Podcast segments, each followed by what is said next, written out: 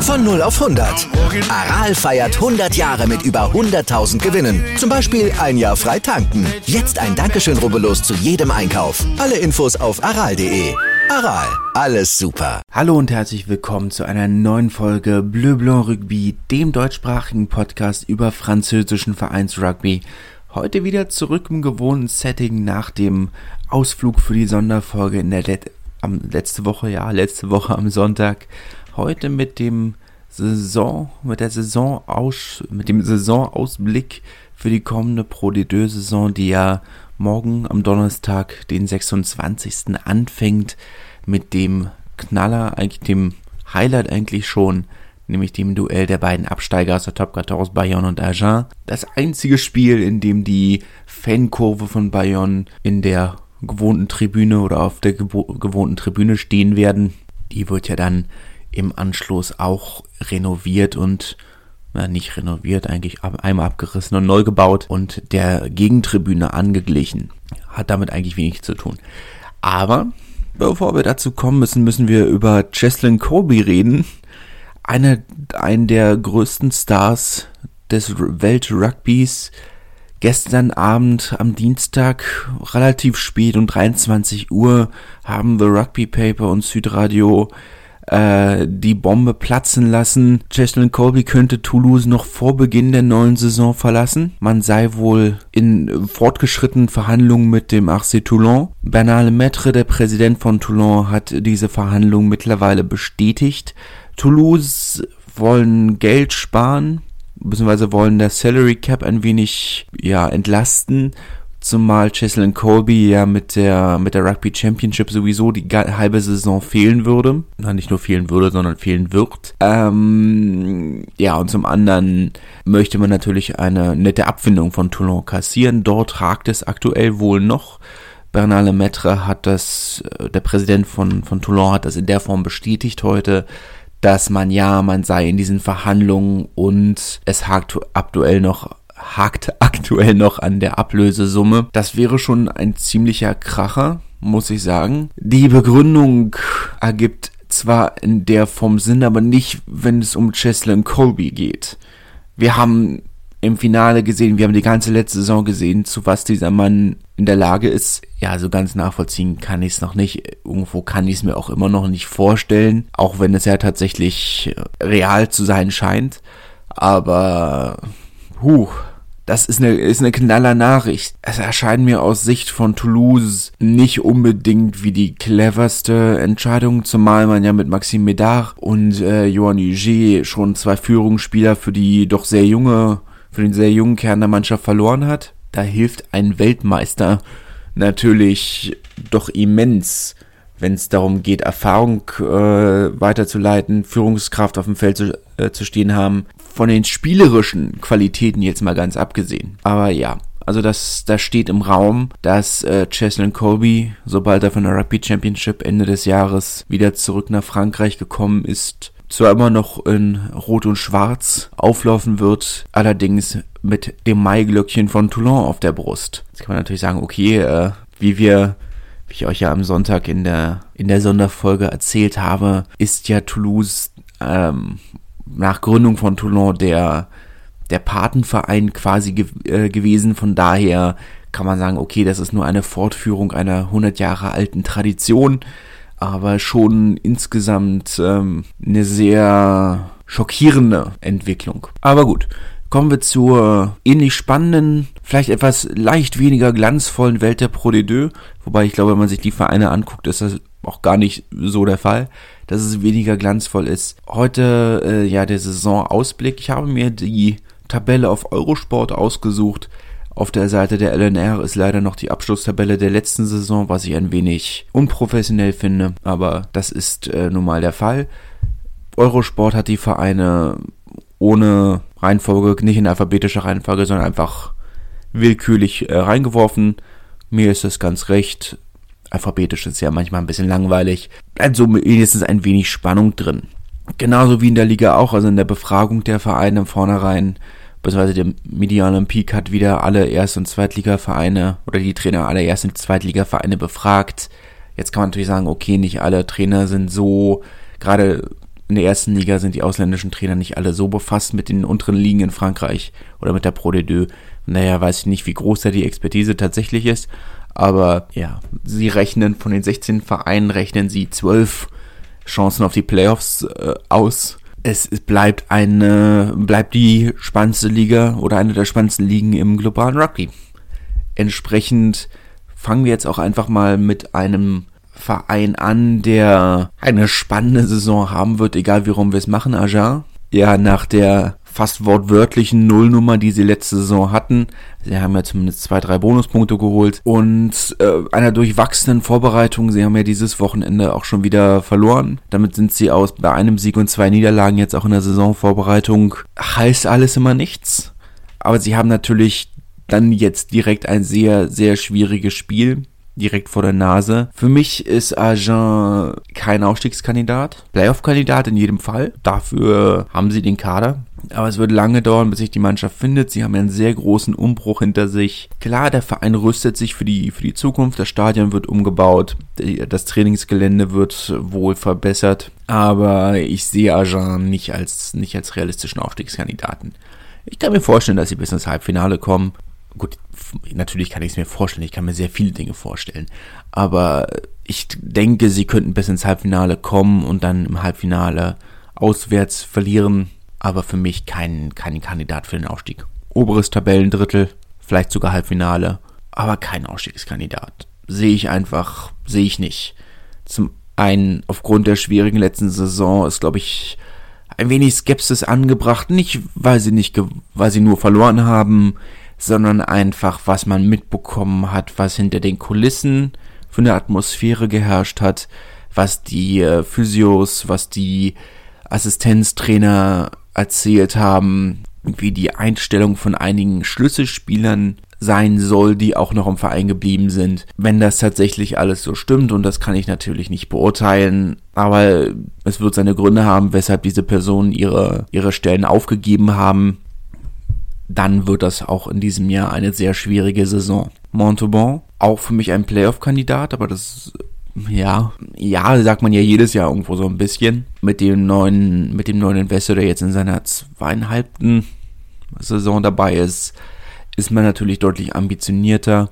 Man rüstet sich so langsam auch für einen potenziellen Aufstieg innerhalb der nächsten, sagen wir mal, drei bis vier Jahre. Stadion wird ein wenig renoviert, äh, die Trainingsgelände, das Trainingsgelände wird renoviert. Man hat schon viel Geld in den Kader investiert. Aber ich glaube, das ist noch so ein bisschen eine Übergangssaison. Man hat letzte Saison viele, viele Spieler geholt, jetzt wieder aussortiert. Und ich glaube, jetzt kommt so die Saison, wo wo man anfängt, diesen Kader zusammenwachsen zu lassen, um dann in zwei, drei Jahren wirklich aufzusteigen oder den Aufstieg sehr realistisch anzupeilen. Aber ich glaube, das ist noch so ein bisschen eine Umbruchsaison. Von daher würde ich auch sagen, vierter, fünfter, sechster Platz ist absolut drin, aber mehr als die Barrage wird's nicht. Bayern sind hier als nächstes gelistet. Ich glaube, da müssen wir nicht viel drüber sagen. Absolut der Aufstiegsfavorit. Das sehen äh, alle 30 Trainer so.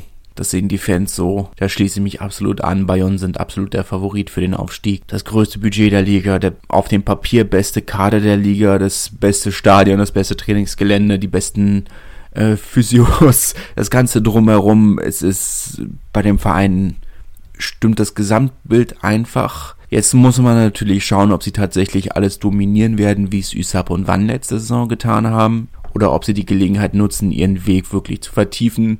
Man will ja deutlich, deutlich mehr auf, den, auf die Breite und den eigenen Nachwuchs setzen, nicht so ganz sehr auf die Spitze. Ob sie jetzt wirklich deutlich mehr Spielzeit für die jungen Spieler, für die, für die U23-Spieler einplanen und dafür sagen, okay, dann werden wir dafür halt aber nicht Erster, sondern nur Zweiter, Dritter. Das bleibt abzuwarten, aber Bayern wird aufsteigen. Da lasse ich mich drauf festnageln, Bayern wird aufsteigen.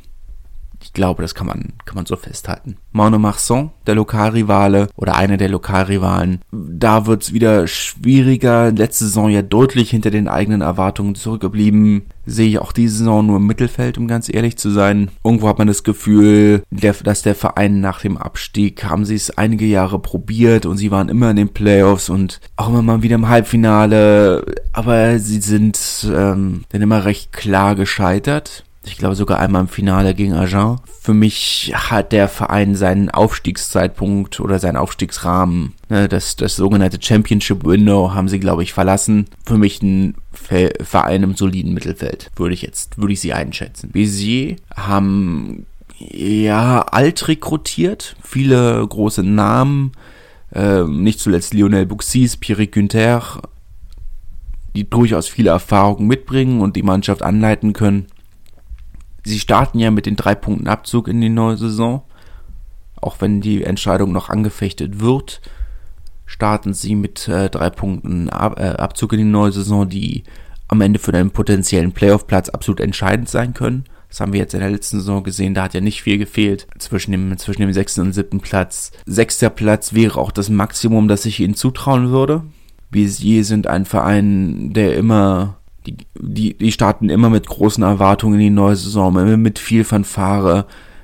Und letzten Endes ist es dann doch äh, in dem großen Stadion mit 20.000 leeren Plätzen, naja, 5.000, 6.000 werden Leute, Leute werden da sein, aber sieht halt leer aus, wird das am Ende doch wieder eine recht triste Angelegenheit, denke ich. Nicht trist in dem Sinne, aber trist im Vergleich zu den eigenen Ansprüchen und der eigenen Historie an die man ja anknüpfen will, deswegen ja ständig die finanziellen Probleme, die ja jetzt das Problem der Steuerzahler von BSI sind. Der Verein gehört ja jetzt der Stadt, aber sehe ich nicht äh, als ja, sechster Platz traue ich hinzu, aber das ist eine sehe ich als optimistische Schätzung. Kann ich mir nicht vorstellen. Allein schon, weil man sehr viel auf der Zehner, auf der Zehn, auf der Spielmacherposition sehr viel auf einen Lionel Buxis setzt, der seinen Zenit überschritten hat, das muss man in, in der Härte sagen. Letzte Saison in Oyonnax war er auch mehr verletzt, als dass er gespielt hätte, was in seinem Alter ja normal ist. Aber ich trau's, ich trau's Busy einfach nicht zu. Coulommiers sehe ich ähnlich, um ganz ehrlich zu sein. Für mich auch kein Verein, der irgendeine Überlebenschance in der ersten Liga hätte, selbst wenn sie aufsteigen würden. Sein Verein, der alles auf das setzt, was auf dem Feld passiert, aber abseits des Feldes einfach sehr amateurhaft aufgestellt ist. Da stimmt eigentlich nichts in dem Verein. Oder zumindest von dem, was man von, von Spielern, von ehemaligen Leuten aus der Geschäftsstelle hört. Da stimmt einfach wirklich wenig bis nichts. Ja, engagiert, eifrig, aber insgesamt nicht für das Niveau aufgestellt. Der Kader ist super, das muss man einfach so sagen. Natürlich mit Michele Campagnaro, eine der wahrscheinlich die größte Verpflichtung vom Namen her für die neue Saison oder in der Liga. Naja, mit zumindest. Aber auch wenn ich ihnen einen fünften, vielleicht sogar vierten Platz zutraue, sehe ich sie nicht in, den, in der Nähe des Aufstiegs.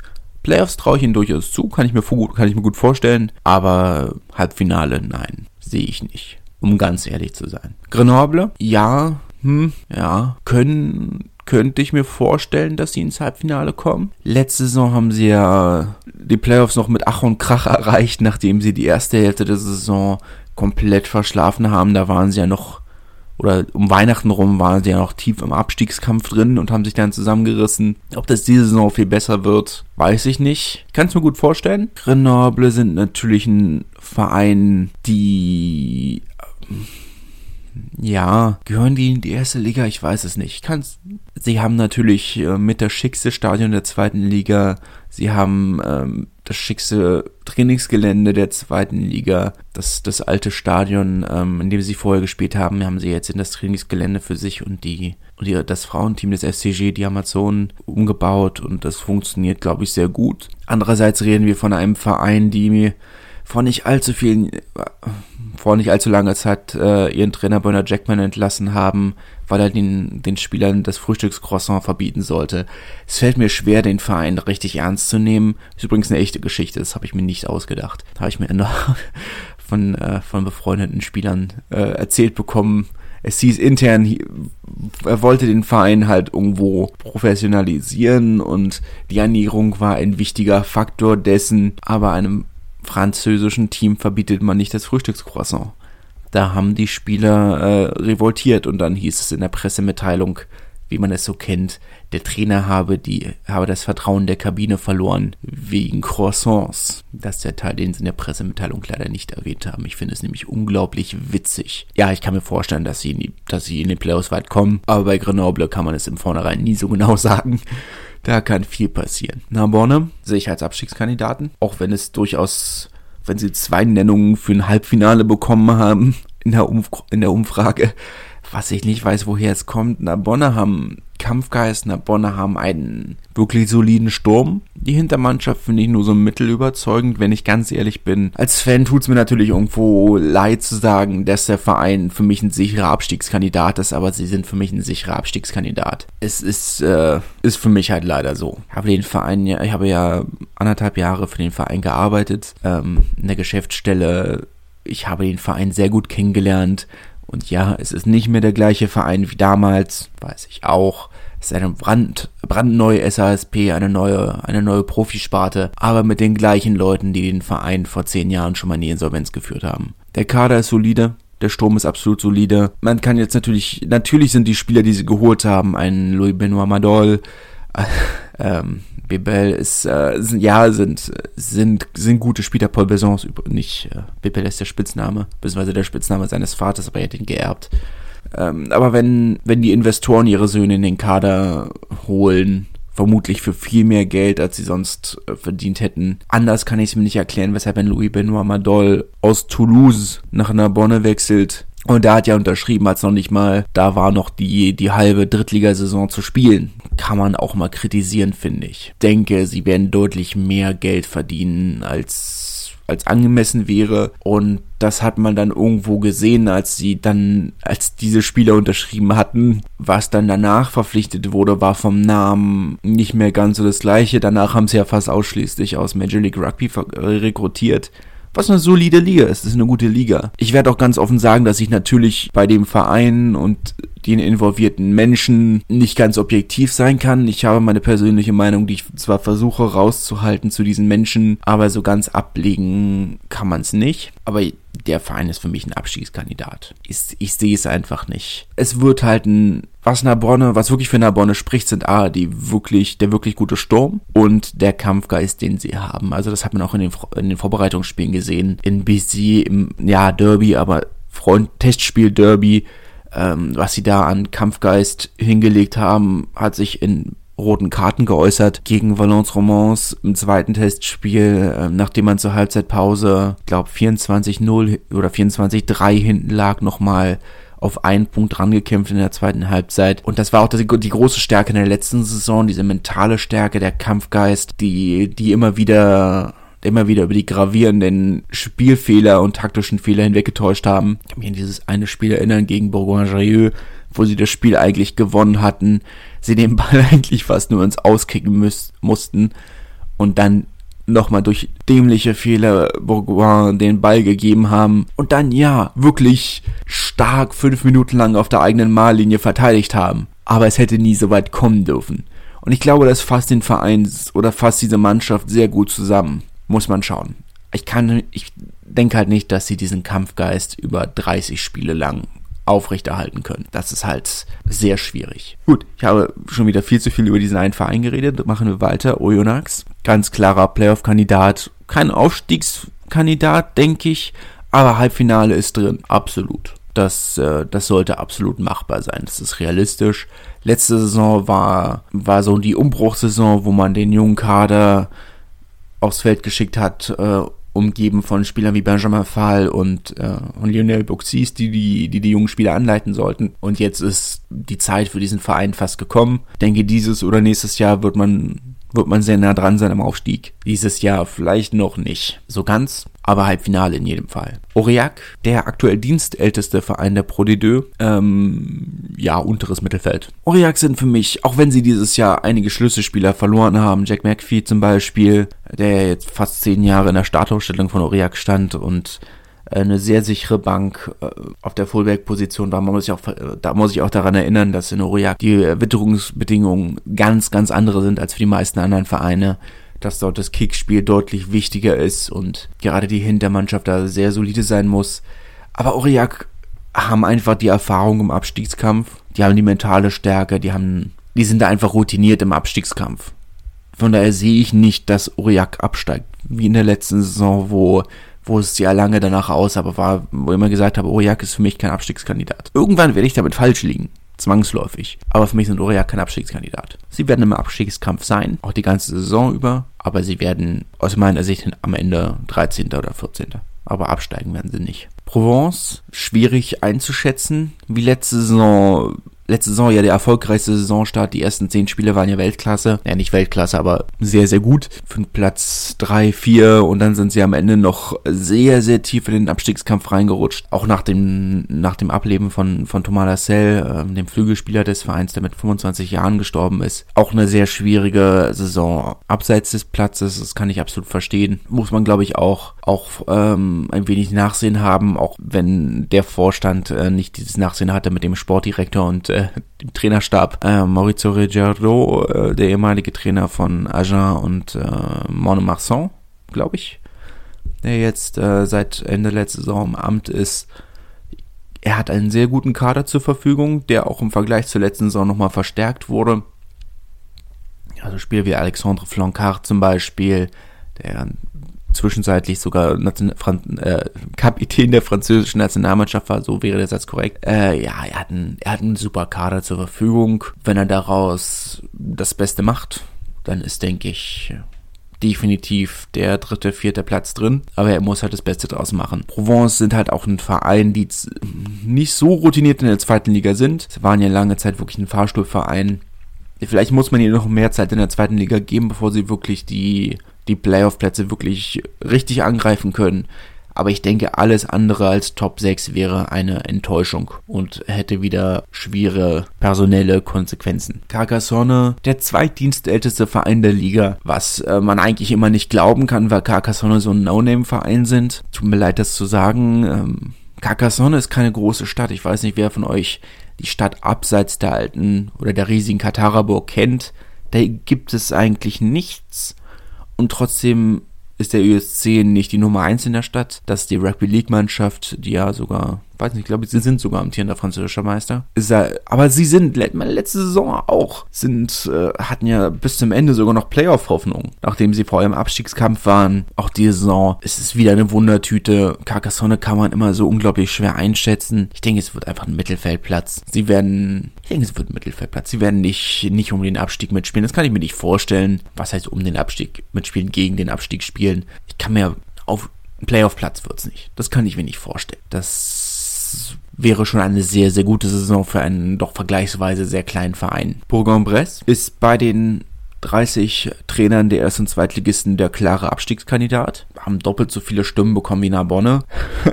ich weiß nicht genau, was die wissen, was ich nicht weiß. Aber persönlich denke ich, dass Bourg-en-Bresse die Überraschungsmannschaft der nächsten Saison werden. Ihr wisst, dass ich, äh, dass ich durchaus Sympathien für den, was heißt Sympathien? Keine Sympathien, dass ich beeindruckt bin von der Art und Weise, wie dieser Verein arbeitet.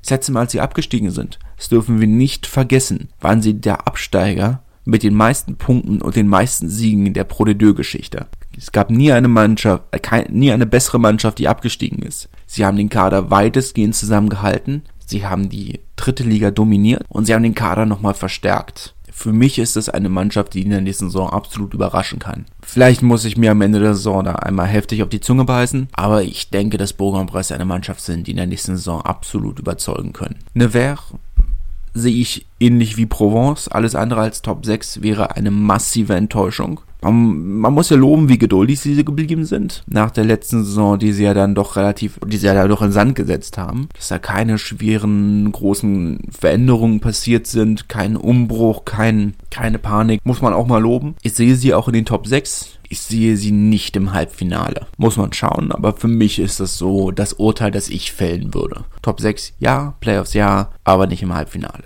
Rouen sehe ich auch äh, als Mannschaft, die tief im Abstiegskampf stecken wird. Da müssen wir so realistisch sein. Kann man auch nicht viel mehr zu sagen. Man muss schauen, wie äh, was Nicolas Godinho, der neue, der neue Trainer, der ehemalige Trainer vom Pro, mit, äh, mit dem Kader anfangen kann, den er zur Verfügung gestellt bekommen hat. Das, der Kader war ja schon fertig, als er unterschrieben hat. Ist also nicht sein Kader muss man schauen, was er damit machen kann, was er damit anfangen kann. Für mich aber trotzdem ein klarer Abstiegskandidat. Wann müssen glaube ich, zu diesem Zeitpunkt auch nicht mehr viel zu sagen, auch wenn ich sie rein vom Kader her schlechter einschätze als letzte Saison, ist der Verein natürlich trotzdem an Erfahrung gewachsen, der Kader, der geblieben ist, hat einfach deutlich mehr Erfahrung auf dem Kasten. Auch das bestätigt äh, beziehungsweise was bestätigt wurde nochmal, dass jetzt tatsächlich Chris Hilsenbeck der Spieler ist auf der 10, der die Schlüsse in der Hand hat, was ich ja schon irgendwo, was ja die Vermutung war, was ich ja schon irgendwo so angekündigt hatte, was ist angekündigt, ähm, vermutet hatte in der Folge, als wir über die Transfers geredet hatten, denke ich auch, dass er jetzt, oder ist jetzt klar, dass er die Schlüsse in der Hand halten wird. Auch gab es von Seiten des äh, Trainerstabs in mehreren Interviews sehr lobende Worte für Erik Marx, der sobald er wieder fit ist, auch definitiv wieder eine wichtige Rolle spielen wird. Müsste man mich jetzt fest, festnageln auf eine Prognose. Ich würde ungern Aufsteiger, Absteiger, beziehungsweise Absteiger schon, aber Aufsteiger mich darauf festlegen, weil in Playoffs kann alles passieren. Das haben wir letzte Saison mit Biarritz gesehen ähm, im Spiel gegen Wann und dann im Spiel gegen Bayonne. Da kann viel passieren. Meine Halbfinalisten aber, die kann ich euch gerne sagen. Meine Halbfinalisten werden ganz eindeutig Bayonne, Wann, Agen und Oyonnax. Denke, das ist eine relativ sichere Prognose, zumindest äh, Bayonne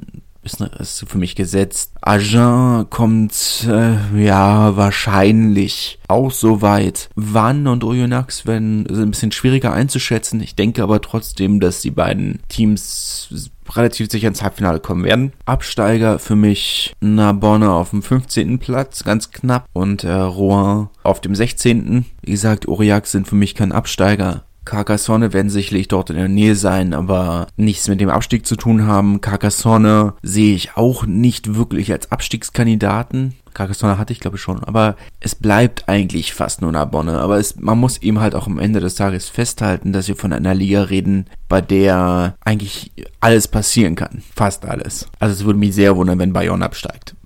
Das, so weit würde ich nicht gehen, dass alles passieren kann, aber es ist eine sehr homogene Liga es kann wirklich viel passieren. Prognosen sind da einfach sehr, sehr schwer. Das müssen wir abwarten. Wie seht ihr das Ganze? Lasst es mich gerne auf Twitter und Instagram wissen, äh, wen ihr im Halbfinale seht, wen ihr absteigen seht.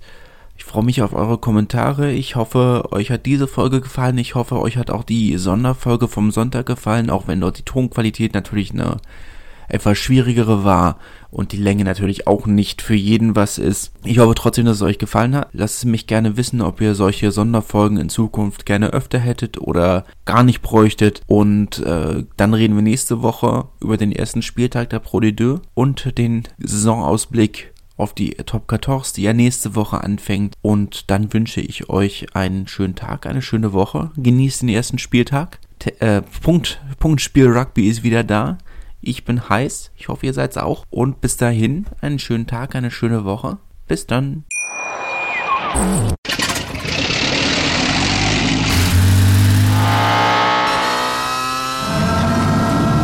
Von 0 auf 100.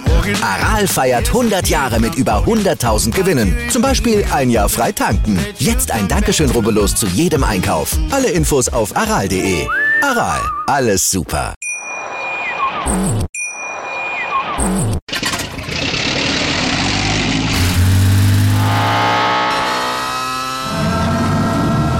Von 0 auf 100. Aral feiert 100 Jahre mit über 100.000 Gewinnen. Zum Beispiel ein Jahr frei tanken. Jetzt ein Dankeschön, rubbellos zu jedem Einkauf. Alle Infos auf aral.de. Aral, alles super. Wie viele Kaffees waren es heute schon? Kaffee spielt im Leben vieler eine sehr große Rolle. Und das nicht nur zu Hause oder im Café, sondern auch am Arbeitsplatz. Dafür gibt es Lavazza Professional. Kaffee am Arbeitsplatz, der genauso lecker schmeckt wie in eurem Lieblingscafé. Die perfekte Kaffeelösung für jede Art von Unternehmen. Klein, mittel, groß. Ihr habt auf jeden Fall einen Kaffee, der schmeckt. Die richtige Motivation für eure Arbeitstage. Alle Infos zu Lavazza Professional findet ihr auf lavazzapro.de mit allen Kaffeelösungen für euer Büro. Ich habe mich natürlich schockverliebt, weil die war wirklich ganz, ganz klein. So begann die Mensch-Hund-Beziehung zwischen Christina und Tierschutzhund Frieda. Und wie es danach, nach dem ersten Moment der Verliebtheit, so weiterging und welche Klippen es danach zu umschiffen galt, das hört ihr in der neuen Ausgabe von Iswas Dog, dem Podcast für harmonische Mensch-Hund-Beziehungen. Iswas Dog? Mit Malte Asmus. Überall, wo es Podcasts gibt.